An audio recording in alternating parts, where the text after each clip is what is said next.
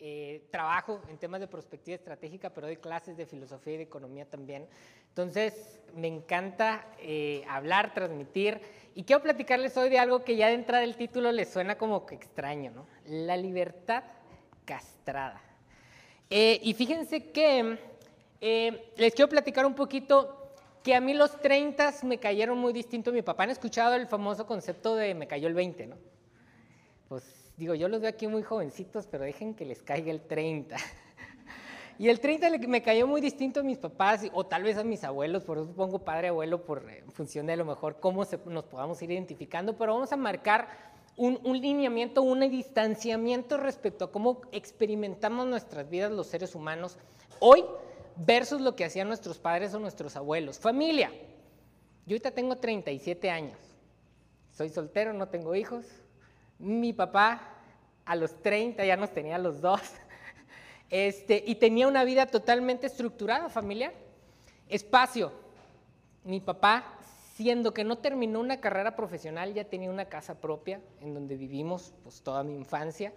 Yo tengo 37 años, un doctorado y sigo rentando departamentos. Este, y, no solo rentando departamentos, sino que casi cada año cambio de departamento, ¿no? Es como que ya, ya, ya, ya viví un año aquí, no tengo que moverme. Trabajo. Fíjense que soy una especie extraña. Tengo 10 años trabajando en el mismo lugar, pero la mayoría de mis conocidos, de mis compañeros, de gente de mi generación, 3, 4, 5 años y lo que sigue, ¿no? ¿Dónde, ¿Dónde está la nueva oportunidad? ¿O es momento de emprender?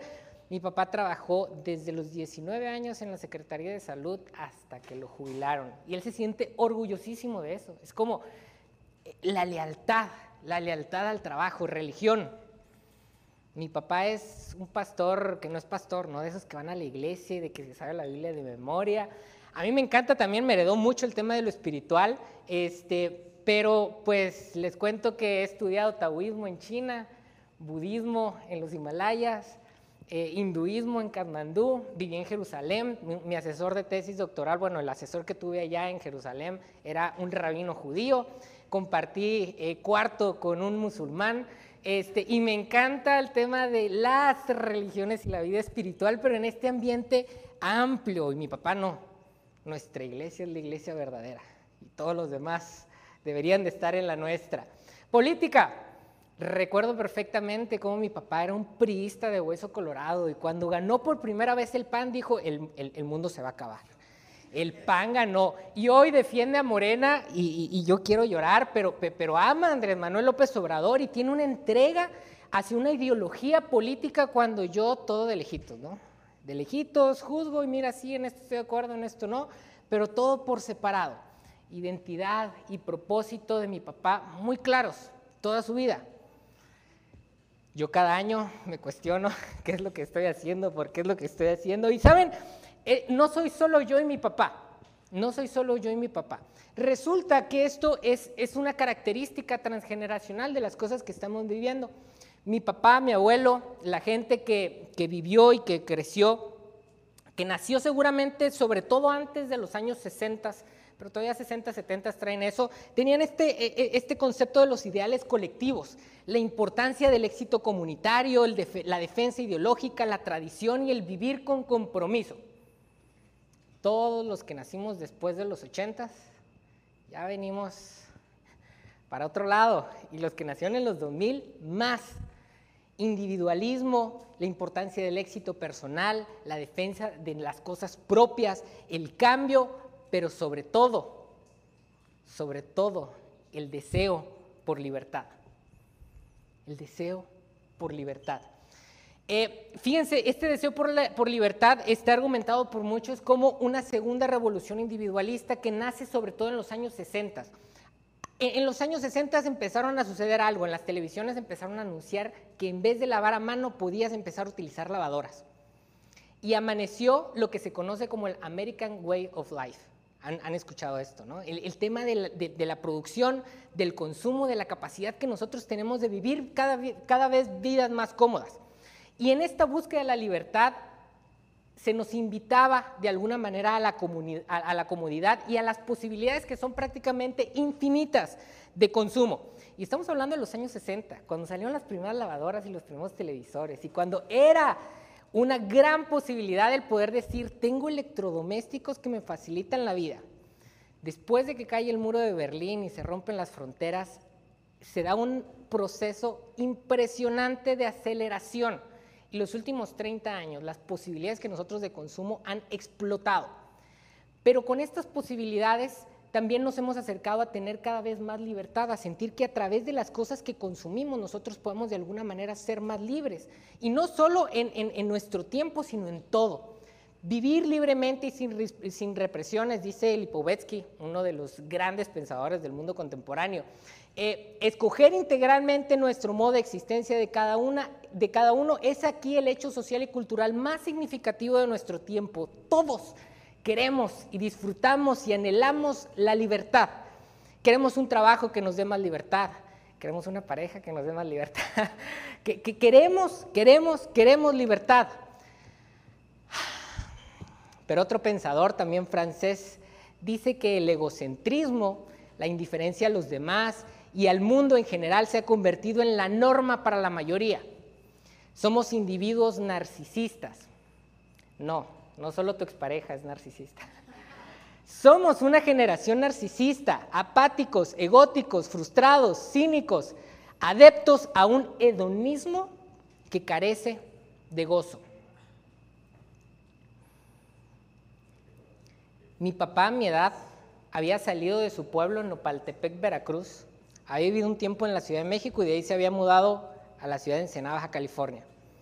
Y su gozo y su disfrute era salir de trabajar llegar a sentarse a ver la televisión mientras nos veía jugar a mí y a mi hermana y mientras mi mamá cocinaba. Yo he visitado prácticamente todo el país, llevo 25 países visitados, aparte de los casi 32 estados eh, de México, y yo veía a mi papá con una paz y una tranquilidad. Y no sé ustedes, pero yo a veces en la noche me pregunto, algunas noches, no siempre, pero algunas noches, me pregunto, ¿de qué se trata esto? ¿De qué se trata esto? A ver, he disfrutado muchas cosas más de lo que disfrutó mi papá. No voy a entrar en detalles. Pero estando soltero a los 37 años, habiendo viajado, he disfrutado muchísimas cosas. Mi papá tuvo una vida muy normal de lo que la gente vivía en épocas pasadas antes de la segunda revolución individualista. Y sin embargo, ese hedonismo, sí, sí, sí ubican lo que es la palabra hedonismo. E, e, esta, esta búsqueda de placer, pareciera ser que en los seres humanos contemporáneos carece de gozo. Hay mucho texto, yo lo sé, pero es importante. Y si se identifican con al menos tres cosas de las que están subrayadas, lo que viene después es importante para ustedes por supuesto es importante para mí. ¿Cuál ha sido el precio de nuestra libertad? Sí, somos más libres que nuestros padres. Podemos escoger hoy en día a qué nos queremos dedicar, con quién queremos estar, con quién no queremos estar. Y si en algún momento hicimos un compromiso, es mucho más fácil para nosotros que para nuestros, padres eh, deshacerlo. Hoy es que ya estoy cinco años casado, ya me cansé, pues divórcete, si nuestros papás en algún momento decían en su contexto religioso, ya tengo cinco años casado, divórciate, era como que, no, ¿cómo? El contexto de libertad actual es muy distinto al que vivieron ellos, pero esa libertad viene con un precio. Chéquense el precio. La ausencia de rumbos determinados que nos generan incertidumbre. La competencia incansable que premia un egoísmo que separa el ideal de cambio y mejora que nos hacen vivir sin compromisos, las posibilidades de consumo material que nos dejan sin tiempo, la ausencia de límites que generan una presión por autorrealizarnos, el exceso de posibilidades que nos hacen esclavos de nuestras propias expectativas, también de las de los demás, pero realmente más de las nuestras. la ausencia de un proyecto histórico movilizador. ¿A qué nos referimos con esto? Pausa comercial. Nuestros padres tenían una idea de futuro muy clara termino lo que vaya a estudiar, lo que sea, mi papá no terminó la carrera universitaria, pero donde termine, busco a alguien con quien casarme, tener hijos, mantenerme en una misma empresa durante todo el tiempo y jubilarme. Ahí está, un proyecto histórico muy claro. Súmale que pertenecían a algún tipo de religión que también les dejaba muy claro qué es lo que iba a pasar con sus vidas y cómo se tenían que comportar y cuál era el futuro al que teníamos que, que llegar. Nosotros nos despegamos de las religiones, nos despegamos de las ideologías políticas, nos despegamos de todo y nos quedamos sin un proyecto histórico movilizador. No hay nada que nos motive muchas veces. O las cosas que nos motivan están tambaleando, porque sabemos que el día de mañana a lo mejor vamos a querer otra cosa. Eh, aislados de lo colectivo, porque nos hemos aislado, ya no me quiero comprometer ni con la religión, ni con mi pareja, ni con mi trabajo, vivimos un vacío existencial. Perdón, eh, el vacío existencial del proyecto histórico. Aislados de lo colectivo vivimos sin un sentido trascendental, es decir, no salimos de nosotros mismos. ¿Han visto los perros cómo corretean su propia cola? ¿Qué pasa cuando un perro está correteando su propia cola? Que pierde la percepción de sí mismo y que pierde la percepción de su ambiente. Deja de disfrutar, de, percibir lo que hay más allá detrás de su propia cola. Y pobre si alcanza a alcanzar su propia cola. Por dos razones, porque le va a doler y porque va a darse cuenta que corrió detrás de un sinsentido. Desapegados de las instituciones, y esto es muy importante, porque a pesar de que viajamos más que nuestros padres, a pesar de que hemos estudiado más que nuestros padres, a pesar de que tenemos muchas más libertades que nuestros padres, los índices actuales de ira, de ansiedad y depresión son por mucho más grandes que las de nuestros padres. Fíjense esto que dice aquí. Desapegados de las instituciones, el peso de la construcción de pautas y la responsabilidad del fracaso caen total y fatalmente sobre los hombros del individuo. Antes a mí, pues la iglesia, mi trabajo, la sociedad, eh, los vecinos de la colonia que eran bien chismosos y que se metían en todo, me decían qué tenía que hacer y cómo tenía que vivir. Y si algo salía mal, pues tenía chance de decir, pues es que así son las cosas, ¿no? La religión me lo planteó, entonces, pues bueno, ellos son los culpables. Ahora, no hay nada de eso. Somos tan libres que somos responsables de ponernos nuestras propias reglas y por un lado eso está muy padre. El problema es cuando las cosas no salen como nosotros queremos. Nosotros tenemos que cargar. No tenemos a quien echarle la culpa, ni a nuestros papás, porque tiene rato que ya no les hacemos caso. En este sentido, em, hay un autor que se apellida Bauman, un sociólogo, que menciona que somos los seres más libres que han existido en la historia de la humanidad pero que nuestra libertad está castrada. Porque al abandonar ideologías, religiones, políticas, al, perder una identidad social, al tener una eh, personalidad propia, individual, totalmente desestabilizada, somos libres, pero en un contexto de vacío. Somos libres, pero incapaces de operar. Somos libres, pero en realidad no podemos hacer nada. O lo que podemos hacer carece de sentido y entonces somos libres para hacer nada. Entonces el individuo libre termina por sentir una desagradable experiencia de ser incapaz de en realidad cambiar nada. Y muchos de nosotros vivimos y trabajamos y estamos en busca de nuestros emprendimientos y demás, pero con la angustia de sentir que no hay fondo. Que en realidad a lo mejor lo que estamos haciendo no tiene sentido y entonces dejamos de esforzarnos y de empujar muchas veces por un sueño porque sabemos que la final de cuentas el sueño no necesariamente tiene algún sentido, entonces es muy fácil brincar a otro. Y entonces terminamos por vivir. A lo mejor ustedes no, a lo mejor es cosa que nada más me pasa a mí y a algunas personas que nos vamos a pensar esto, aunque los datos de depresión y de citas al psicólogo nos dicen algo contrario, frustrados, cínicos y en ese hedonismo sin gozo. Entonces, ¿qué? Regresamos al pasado les pedimos a nuestros papás la fórmula, eh, cancelamos nuestras suscripciones a Amazon, este, nos vamos de regreso a las tiendas en físico. Sí. No, la libertad es bella, la libertad es bella. Seamos sinceros, la libertad es bella y la historia de la evolución de la humanidad siempre ha caracterizado por simplemente enfrentarnos a nuevos problemas. Y lo que les estoy planteando ahorita no significa que nos hemos equivocado al dar un paso más allá de lo que vivieron nuestros padres. Significa que estamos enfrentando nuevos problemas. La libertad es muy bella. El problema es cuando está castrada. ¿Cómo recuperamos el drive, el poder para que nuestra libertad nos permita hacer cosas. ¿Qué podemos hacer para cambiar este problema de los tres elementos, que si encontraron tres elementos, al menos están ahí planteados como que son cosas que tenemos que cambiar? Muy sencillo me dedico a resolver problemas, el tema de la planeación, en general la planeación es eso, ¿no? Se identifica una problemática, se identifica un lugar deseado y se construye un puente entre ambos escenarios, ¿no? ¿Qué intervención voy a, voy a hacer para pasar del escenario A, un escenario negativo, al escenario B, un escenario positivo? Y lo primero que tenemos que hacer es encontrar los determinantes de la problemática.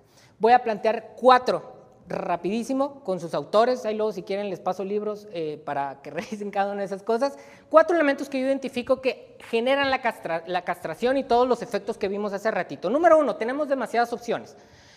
Eh, Barry Schwartz este, es un teórico que habla de una paradoja que existe a la hora de tomar elecciones y dice que la realidad es que nosotros creemos que tener más opciones es mejor, pero es una mentira entre más opciones tenemos, más difícil nos es tomar decisiones. Y, no solo tomar decisiones, en el momento en que tomamos la decisión, cuando vemos las alternativas desperdiciadas, tenemos una sensación de insatisfacción porque nos quedamos, ¿y si la otra hubiera sido mejor? Y el gran problema es que nunca podemos saber si la otra pudo haber sido mejor. Entre más opciones tenemos, entre más vueltas les damos a la, vuelta a la cabeza, más frustración nos va a generar la cantidad de eh, múltiples de opciones y vivimos en un mundo en donde tenemos muchas opciones. ¿Quieres comprar, eh, qué te gusta? Una computadora. Pones en Google computadora y revisa la cantidad de opciones, de artículos de, que te van a aparecer. Es impresionante, es irreal. Cuando en los años 80 pues había una computadora, ¿no? Y la podían comprar tres personas en el mundo, ¿no? O eh, no habían este tipo de problemas. Es más, de repente dices, ¿sabes qué? Pues ando saliendo con alguien, pero como que mejor ya no. Basta con que saques el celular. Y ahora ni siquiera, antes había una, ¿no? Ahorita ya hay muchas aplicaciones en donde te pones una noche a darle sweeps y al otro día tienes opciones a no más parar. Creemos que eso nos hace felices, pero la realidad es que no. Segundo, no sabemos comprometernos. Bauman tiene un libro que se llama Modernidad líquida, Amor líquido, tiene muchas cosas líquidas. Y lo que dice es que nosotros vivimos en nuestra actualidad eh, como, si fueran, eh, como si fuera agua, las cosas nos cuesta contenerlas. Pero nos cuesta contenerlas por una simple y sencilla razón, no sabemos comprometernos. No sabemos comprometernos. Eh, todo esto ahorita lo vamos a bajar todavía más aterrizado, pero el planteamiento es el determinante es que no sabemos comprometernos. La tercera causa es que las cosas carecen de sentido.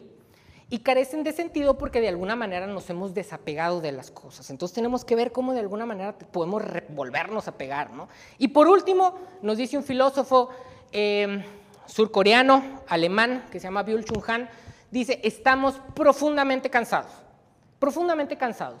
Porque antes te decían, tú tienes que hacer esto, te tienes que casar, tienes que tener un trabajo, y hoy no, nos dicen, no, tú no tienes que hacer nada, pero al mismo tiempo lo puedes hacer todo.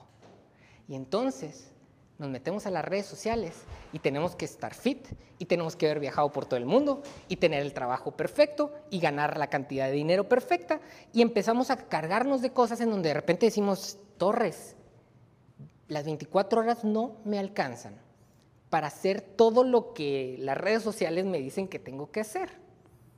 Y vivimos cansados, incapaces de tomarnos un tiempo siquiera para preguntarnos por qué hacemos lo que hacemos.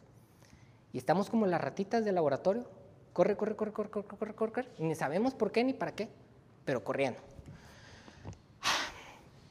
Esto nos lleva a que cada una de las cosas nos puede empujar a ciertas herramientas de trabajo individual. Tienes demasiadas opciones, urge que empieces a acotar de forma intencionada, acotar, acotar, acotar. No vamos a regresar al pasado a decir no quiero tener opciones. No, vamos a ver todas las opciones, pero de forma intencionada tenemos que empezar a cortar, a cortar, a cortar. Oye, eh, lo que en algún momento, Net, aquí trabajan con temas de creatividad y diseño y demás, y, oye, qué padre, ¿no? A ver, déjame meto, a ver, espérate, ¿te quieres meter? ¿Es lo tuyo? Si no es lo tuyo, córtalo y contrata a Net. acotar, acotar, acotar, hasta que vas entendiendo qué es lo tuyo y te enfocas en lo tuyo. Falta de compromiso. Es importantísimo que cada quien desarrolle un proyecto histórico movilizador propio a través del autoconocimiento. Es importante que nosotros nos demos el tiempo de conocernos y decir, ¿con qué me quiero yo comprometer? ¿Con qué me quiero comprometer? ¿Con qué historia me quiero comprometer? ¿Cuál quiero que sea mi vida? Hoy es que yo no me quiero casar, perfecto, determínalo. Yo no me quiero casar. E, en, mi vida el matrimonio no está, en, no, está en el camino. Comprométete con esto y arma una vida alrededor de esto. Oye, yo quiero ser emprendedor, perfecto. Sé emprendedor. Eh, eh, empápate de lo que significa ser emprendedor y vete despegando poco a poco de cualquier otra idea. ¿Cuál es tu proyecto histórico movilizador? ¿Cuál es tu idea de futuro con la cual te quieres comprometer? El problema es que si no te comprometes vas a pasar tu vida bailando por todos lados sin comprometerte con nada y sin lograr nada. El sinsentido. Es importante que descubramos las causas colectivas que hacen eco con nuestra propia voz. No, es que yo ya no quiero ir a la iglesia a la que iban mis papás. Perfecto, no vayas. ¿Con qué sí te quieres identificar? con qué grupos, con qué colectivos, con qué ideas. Y empújate a ese lugar para encontrar un sentido que te saque de estar correteando tu propia cola. Número cuatro, cansancio. Procura espacios para reflexión existencial y la vida contemplativa y eso requiere tiempo. Asegúrate de tener tiempo para hacer este tipo de cosas. Ubican estos dos personajes, ya vamos a cerrar. ¿Alguien los ubica? Es es uno de los sociólogos más importantes de nuestra época, Jürgen Habermas, alemán, eh, es, ateo, eh, pero hay un libro que es muy interesante en donde se refieren unas misivas, unas cartas que se enviaron entre ellos dos. Ratzinger, más allá de si usted es religioso o no, es una persona sumamente inteligente, es un monstruo del pensamiento, Habermas también. Entonces imagínense las cartas entre un papa que fue en algún momento y, un, agnóstico, un ateo, ¿no? En algún momento dentro de esas cartas eh, le dice Ratzinger a Habermas, le dice, es que tú tienes que entender que los seres humanos necesitamos creer en algo, si no, no hay forma de construir sociedad. Y Habermas le dice, tienes toda la razón, pero no me digas en qué creer. Pero necesitamos creer. A diferencia de nuestros padres o nuestros abuelos, no queremos que nos digan qué creer, pero en algún momento tenemos que comprometernos con algo. ¿En qué crees? Y en ese sentido vamos a cerrar con esto. A la hora de acotar, tienes que marcar tus límites y creer en ellos. ¿Quieres movilizarte? Tienes que construirte una historia y creer en ella. ¿Quieres trascender? Tienes que escoger tus causas y creer en ellas. ¿Quieres experimentar tu vida? necesitas darte tiempo para la reflexión y creer en esa existencia, contemplarla, enamorarte de ella para poderla vivir.